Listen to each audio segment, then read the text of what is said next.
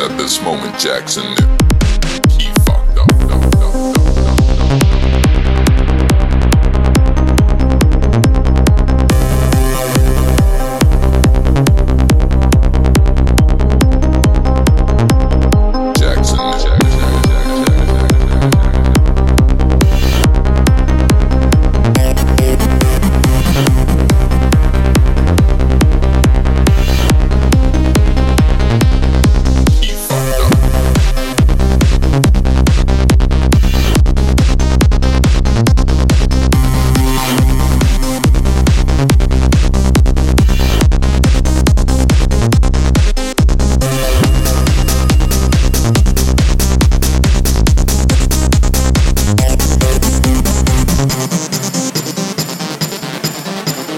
It was at this moment, Jack.